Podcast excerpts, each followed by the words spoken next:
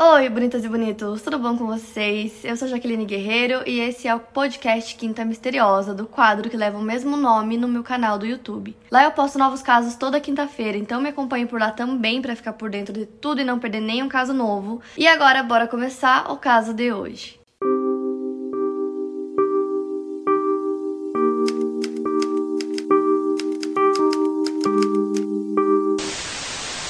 Alissa Turney nasceu no dia 3 de abril de 1984 em Phoenix, Arizona. E quando Alissa tinha 3 anos de idade, a sua mãe Bárbara conheceu um homem chamado Michael Turney. O Michael era eletricista e ex-delegado do xerife. Então, quando os dois decidiram se casar, o Michael adotou a Alissa e o irmão dela, que na época tinha 10 anos de idade, o John. E o Michael tinha três filhos do seu casamento anterior, então tanto a Alissa quanto um outro filho da Bárbara chamado John, que tinha 10 anos na época e também era filho de outro pai biológico, foram adotados pelo Michael quando ele e a Bárbara se casaram, e ele sempre tratou os dois super bem, nunca tratou de maneira diferente da qual ele tratava seus próprios filhos. Em 1993, a Bárbara foi diagnosticada diagnosticada com um câncer e um ano depois ela faleceu. Alissa tinha 8 anos nessa época e passou a viver com o seu padrasto e sua meia-irmã Sarah. E como eu disse pra vocês, o Michael já tinha três filhos e a Alissa tinha um irmão também, só que todos eles já estavam mais velhos, então nenhum deles morava com os pais mais nessa época. Então ficou realmente só o Michael, a Sarah e a Alissa. Logo no início da adolescência da Alissa, é, começaram a acontecer vários conflitos na casa entre ela e o padrasto, Michael, ele era extremamente controlador com a Alice, assim, ele queria saber tudo, aonde ela tava, com quem ela tava, que horas ela iria voltar, tipo, ele era extremamente controlador, mas não só nisso, ele era controlador com absolutamente tudo, e a forma como ele tratava a Alice era bem diferente da Sarah. Com a Sarah, ele era um pai super divertido, descontraído, a relação dos dois era super leve. E ela até contou em algumas entrevistas que quando ela era mais nova, o pai dela deixava ela fazer tudo. Ele também super mimava ela, comprava todos os videogames que ela quisesse, todas as roupas que ela quisesse. E ele deixava ela fazer festa do pijama na casa deles o tempo todo, então ela chamava as amigas comiam o que elas queriam, ficavam jogando videogame até tarde, ele deixava elas irem dormir tarde. Ele também levava elas no shopping, deixava elas passeando lá por horas, depois ia buscar. Então, com ela, ele era realmente assim um super pai. Ela disse que ele era o melhor pai do mundo. E ele era zero controlador com a Sarah, ele dava muita liberdade para ela, totalmente diferente da forma como ele tratava a Alice. Então, fora as coisas que eu já falei para vocês que ele fazia, ele também às vezes fazia lá, por exemplo, fazer a lição de casa duas vezes, porque ele dizia que a caligrafia dela estava feia. Ele dizia que ela era mentalmente retardada, que ela tinha problemas especiais e tentava controlar ela de todas as formas possíveis. Inclusive, ele passava muito mais tempo com a Alissa do que com a Sarah. E segundo a Sarah, ele justificava esse comportamento totalmente controlador dele com a Alissa, dizendo que era porque ela precisava de orientação na vida, ela precisava de alguém que guiasse ela.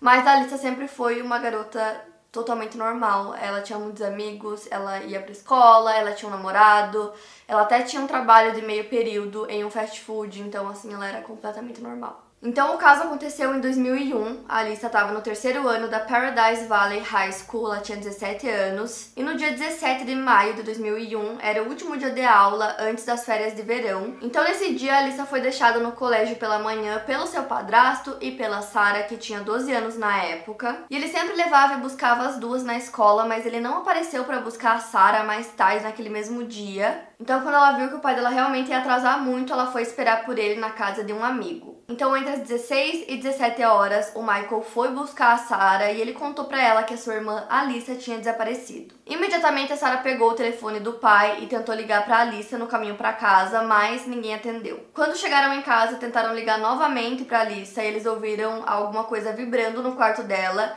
Então o Michael pediu para Sarah ir até o quarto para verificar. Quando ela entrou no quarto, ela percebeu que ele estava todo bagunçado e a Alice era extremamente organizada, o quarto dela sempre estava organizado. Todo o conteúdo da mochila dela estava jogado assim em cima da cama. O celular dela estava em cima da cômoda. Então foi por isso que a Alissa não atendeu as ligações feitas, né, naquele dia, porque ela nem estava com o celular dela. Ao lado do celular, a Sarah encontrou um bilhete que dizia, entre aspas: Pai e Sara, quando vocês me deixaram na escola hoje, eu decidi que realmente estou indo para Califórnia. Sara, você disse que queria que eu fosse embora. Você conseguiu o que queria.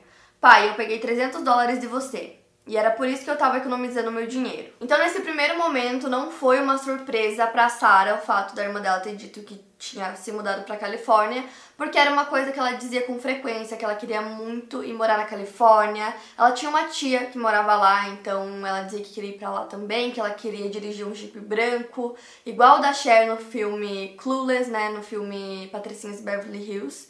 E aí, nesse primeiro momento, ela não achou tão absurdo o fato da irmã dela ter decidido mudar assim do nada. Inclusive, a Sarah falou que esse era um desejo que as duas tinham, então elas sempre falavam sobre isso. E aí ela acabou acreditando que a irmã dela realmente tinha ido morar com a tia na Califórnia. E na noite do mesmo dia do desaparecimento da Lisa, o Michael foi até o departamento de polícia de Phoenix para relatar o desaparecimento da Lisa. Só que aí ele disse para os policiais que ela tinha saído de casa, que ela tinha se mudado, que ele sabia onde ela estava, que ela estava na casa de uma tia na Califórnia. E por conta disso, a investigação acabou não acontecendo, não teve buscas, não teve investigação, não teve nada, porque ele disse que sabia onde ela estava e que ela estava bem. Então os policiais só abriram um processo de pessoa desaparecida, mas eles não investigaram nada. Em entrevista, a Sarah contou que depois de um tempo, o pai dela começou a ficar completamente desesperado para encontrar a Alicia, que ele ia de porta em porta, mostrando fotos dela, perguntando se alguém tinha visto ela, se alguém sabia alguma informação, que ele distribuía panfletos, que ele realmente começou a fazer uma busca ele mesmo por ela. E mais uma vez ela falou sobre o fato dele sempre querer saber aonde ela estava, com quem ela estava e que ele nunca teve essa preocupação com ela e que agora ele estava totalmente frenético assim com toda essa história, que ele queria muito saber aonde a Alissa estava. Uma semana depois da fuga da Alissa, o Michael foi até a polícia novamente e ele disse que ele recebeu uma ligação da Alissa dizendo que ela estava na Califórnia e que o motivo dela ter fugido foi o próprio Michael, que ela não ia voltar nunca mais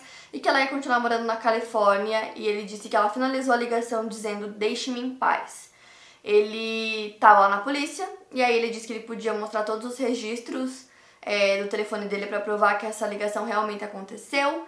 Mas os policiais não pediram, não quiseram ver, então nunca foi comprovado realmente se essa ligação aconteceu ou não. Não tem provas de que isso aconteceu ou se o Michael simplesmente inventou essa ligação. Então, nesse momento, é, a situação da Alissa para a polícia era de fuga. Então, para eles, ela tinha fugido de casa e era assim que estava o caso lá para a polícia. Um dos irmãos das meninas, chamado James Turner, ele era 10 anos mais velho que a Alissa, ele disse que quando a Bárbara morreu, ele tinha um desejo assim de dar um lugar para as duas morarem, porque ele sentia que elas não estavam bem, que elas não estavam seguras morando com o Michael desde que a Bárbara faleceu. Ele disse que ele acreditava que o seu pai, que o Michael, não estava tratando as meninas bem e que ele até temia pela segurança delas. Ele disse que ele sentia isso porque ele achava que tinha alguma coisa errada com o seu pai. Ele também contou que alguns meses antes do desaparecimento da Alicia, ele encontrou com ela, eles conversaram. E ele disse que ela demonstrou sentir medo do Michael e que ela realmente disse sobre se mudar, que ela queria ir morar em outro lugar. E ele contou que ele até disse que ela poderia morar com ele se ela quisesse. E aí, pouco tempo depois, a Alicia fugiu, né? Desapareceu. Só que a Alissa nunca foi até a casa dele, ou da tia na Califórnia, ou de nenhum outro parente, e assim, toda a família dela acreditava que ela realmente tinha fugido de casa, só que ela não foi para casa de nenhum deles.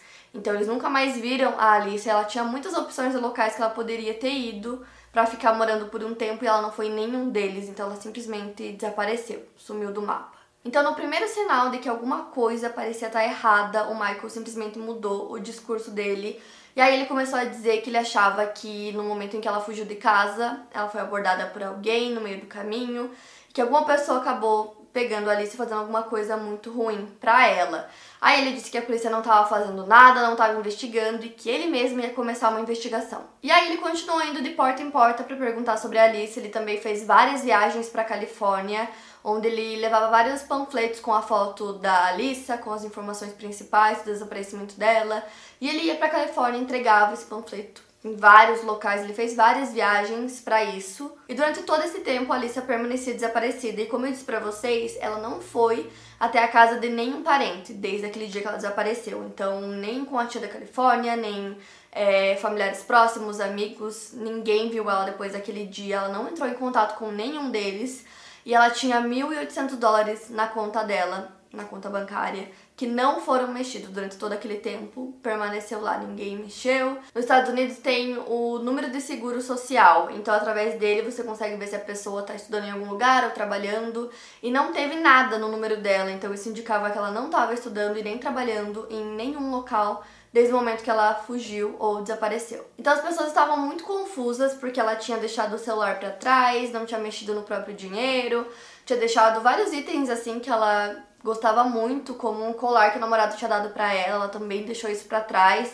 Então era meio estranho que ela tivesse planejado uma fuga e tivesse deixado várias coisas, vários itens dela para trás, porque ela não levaria com ela. E os únicos indícios de que ela realmente poderia ter fugido de casa era o fato dela ter dito algumas vezes que ela queria ir morar na Califórnia com a tia e dela já ter relatado é, para alguns amigos é, que ela tinha sofrido alguns abusos do padrasto, mas era só isso, tipo, não tinha mais nada, não tinha, por exemplo, passagem de avião comprada, ou sei lá, de ônibus, ou alguma coisa que realmente indicasse que ela fez uma viagem e que ela foi para outro lugar, não tinha nada, só o fato dela querer ir e esses relatos que ela fez para alguns amigos, só isso. A Alissa desapareceu em 2001, então em 2006, cinco anos após o desaparecimento, um homem chamado Thomas Himmer estava cumprindo pena em uma prisão no estado da Flórida e ele foi preso pelo assassinato de Sandra Goodman, uma mulher com quem ele estava viajando em 2001, e ele foi condenado à prisão perpétua em 2003. O Thomas foi preso poucos meses após o desaparecimento da Alissa e ele alegou ser responsável por mais de 20 assassinatos, incluindo o da Alissa. Quando ele foi entrevistado pelos policiais, ele apontou para uma foto da Alissa dizendo que ele tinha conhecido ela em um motel Aí ele disse que os dois tiveram relações e que depois disso ele assassinou, desmembrou e jogou seus restos mortais em um centro de reciclagem. Logo, os policiais começaram a desconfiar de que ele estava inventando tudo isso porque os traços de personalidade que ele descreveu como sendo da Lisa não se pareciam nada com o que os familiares e amigos falavam dela. Ele disse até que a Lisa era viciada em drogas, o que, segundo seus familiares e amigos, era mentira. Então eles levantaram a possibilidade de que o homem havia apenas visto uma foto dela nos jornais e quis brincar com as autoridades assumindo a culpa por um crime que ele na verdade não cometeu. Então depois disso ele foi descartado como suspeito do crime. Mas eles começaram a investigar outras inconsistências do desaparecimento da Alicia que eles haviam ignorado de forma descuidada logo no início do caso. Então, o caso foi reaberto em 2008 pelos investigadores da Unidade de Pessoas Desaparecidas do Departamento de Polícia de Phoenix. Segundo o sargento Maggie Cox, os investigadores declararam que o motivo do seu desaparecimento não era uma fuga e sim um crime. Ele disse que na época não haviam sinais de crime, já que se tratava de uma jovem de 17 anos sem problemas de saúde mental ou física. Então eles começaram a investigar, eles fizeram mais de 200 entrevistas com pessoas que conheciam a Alissa, até que os esforços da investigação se voltaram para a última pessoa que tinha visto a Alissa viva, o seu padrasto Michael. E com isso começaram a surgir vários relatos preocupantes sobre a relação que a Alissa tinha em casa. Os amigos dela confirmaram que ela já tinha falado sobre uma tentativa do Michael de agredi-la quando ela era mais nova. E o namorado dela relatou que uma vez ela disse que o padrasto tinha buscado ela mais cedo na escola e levado ela para uma área deserta, onde novamente ele tentou agredi-la. Segundo um dos detetives do caso, Alissa relatou aos seus amigos coisas muito explícitas e perturbadoras. Para o detetive, esse segredo de família perigoso, juntamente com o desaparecimento dela, começava a apontar realmente para o padrasto. Então, durante a busca por respostas, foi descoberto que no dia do desaparecimento ela não passou o dia todo na escola e que o Michael havia buscado ela mais cedo, na hora do almoço, por volta das 11 horas da manhã. Inclusive, isso foi confirmado pelo namorado da Alice e por vários amigos dela que viram ela indo embora mais cedo naquele dia, às 11 horas da manhã, já que o padrasto tinha ido buscar ela na escola mais cedo. E eles disseram que ela afirmou que mais tarde ela iria numa festa que ia ter de fim de ano, assim, porque né, as aulas estavam acabando e tal.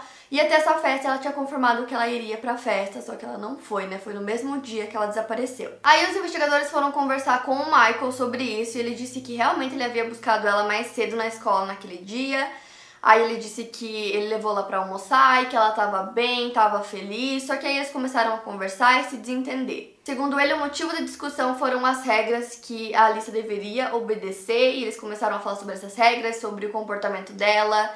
Ele disse que ela queria ficar fora de casa até a hora que ela quisesse, que ela não queria ter que avisar ele sempre é, onde ela estava, com quem ela estava, e a resposta do Michael foi que enquanto ela morasse sob o teto dele, ela tinha que explicar absolutamente tudo para ele, aonde ela estava, com quem ela estava, tinha que dar satisfação, tinha que obedecer às regras, coisa que ela não queria. Então ele disse que esse foi o motivo da discussão, e ele disse para ela que se ela não obedecesse, ele ficaria muito bravo. Ou seja, ele disse que ela estava bem, estava feliz quando ele buscou ela na escola, eles foram almoçar, eles discutiram, ela ficou muito brava, então ele foi até a casa deles, deixou a Alissa lá ele disse que ela subiu pro quarto dela extremamente furiosa com a discussão e ele teve que deixar ela sozinha porque ele tinha que buscar a outra filha, né, a Sarah que estava na escola. O Michael disse que ele saiu da casa por volta da uma hora da tarde.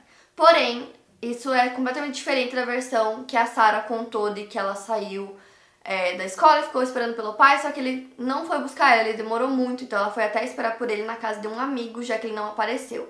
Então, se ele realmente tivesse saído é, nesse horário que ele disse, ele chegaria para buscar a Sarah no horário certo, que não aconteceu. E aí que entra uma outra parte da história. Essa versão do Michael seria facilmente confirmada devido ao fato de que ele era extremamente paranoico e documentava todas as ligações feitas e recebidas na casa, fora que ele tinha instalado câmeras por toda a propriedade. Ou seja, era só pegar uma dessas câmeras para ver se realmente a Alissa tinha chegado em casa esse horário com o Michael e se ele tinha saído uma hora da tarde. Inclusive, pensando bem agora, também com essas imagens teria como ver que horas ela saiu, se ela saiu sozinha, se ela levava uma mala, com quem ela estava, dava pra ver, tipo, muita coisa através só dessas câmeras que ele tinha instalado por toda a propriedade. Inclusive, tinha uma câmera que as meninas não sabiam da existência dessa câmera. Ela tinha sido instalada em uma abertura assim na sala que as meninas não conseguiam ver, então elas não sabiam da existência dessa câmera, só das outras câmeras.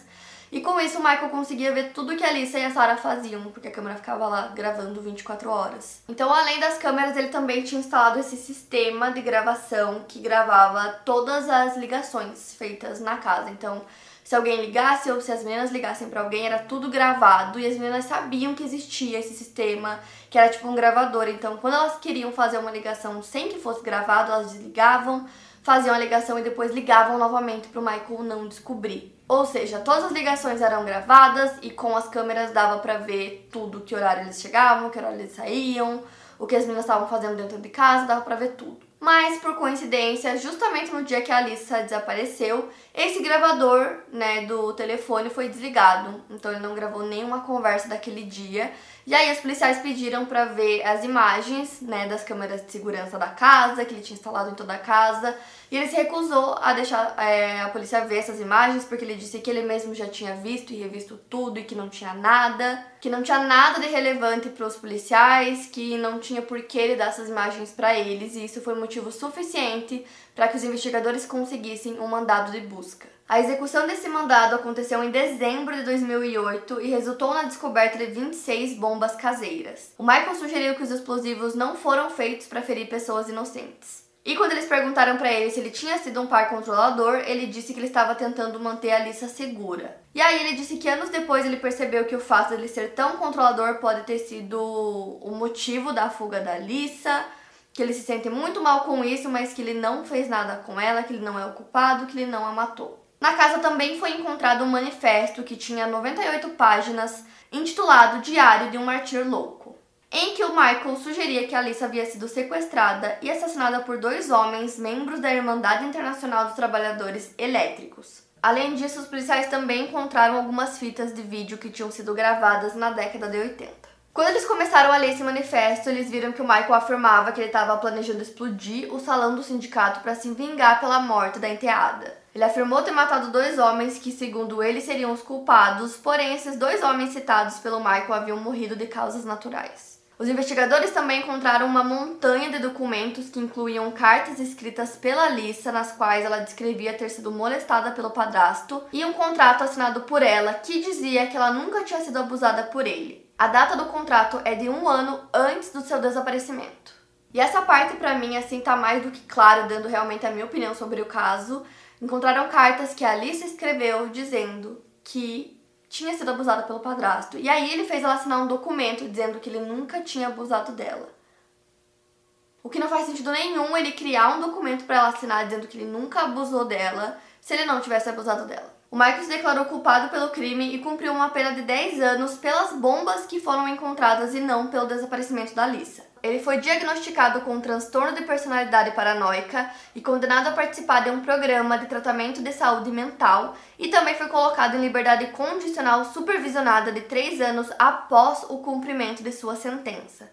Ele foi libertado em 2017. Em seu julgamento, ele mesmo foi o seu representante e ele alegou que os escritos encontrados pela polícia eram fictícios e que ele não teria capacidade física ou mental para efetivamente realizar esses ataques contra o sindicato. Mas aí tudo acabou mudando. A Sarah, que é a irmã mais nova da Lisa, depois de um tempo, ela começou a acreditar que o pai dela realmente era o culpado. E desde então ela nunca desistiu de buscar por justiça pela irmã. Então, para vocês terem noção, quando a Alice desapareceu, a Sarah fez um site pedindo por ajuda para encontrar a irmã dela, é, onde as pessoas podiam mandar dicas e tal, mas até aquele primeiro momento, como eu disse para vocês, todo mundo, inclusive toda a família é, da Alissa, do Michael, enfim, acreditavam que ela tinha fugido porque ela quis. Mas aí, depois de um tempo, a Sarah começou a mudar a opinião dela. Ela até disse já algumas vezes que a maior parte da família acredita que o Michael é inocente, mas que ela não acredita.